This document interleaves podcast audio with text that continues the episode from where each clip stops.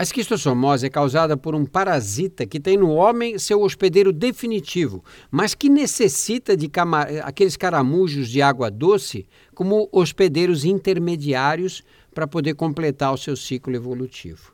A transmissão do parasita depende da liberação de seus ovos através das pessoas infectadas. Em contato com a água, os ovos eclodem e libertam larvas que morrem se não encontrarem os caramujos para se alojar. Se os encontrarem, darão continuidade ao ciclo e libertarão novas larvas que infectarão as águas e posteriormente outros homens, penetrando na pele ou através das mucosas. A esquistossomose tem uma fase aguda e outra crônica. Na fase aguda, podem surgir manifestações clínicas como coceiras, dermatites, febre, inapetência, tosse, diarreia, enjoos, vômitos e emagrecimento.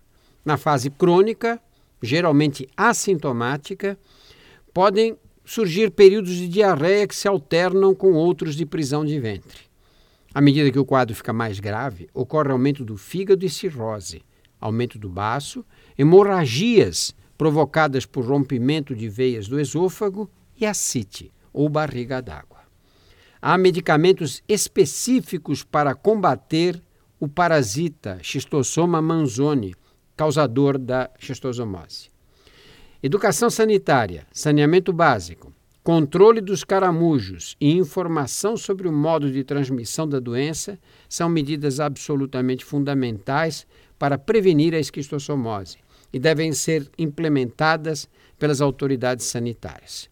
Mas isso não isenta nenhum de nós da responsabilidade de adotar medidas básicas de higiene e saneamento ambiental.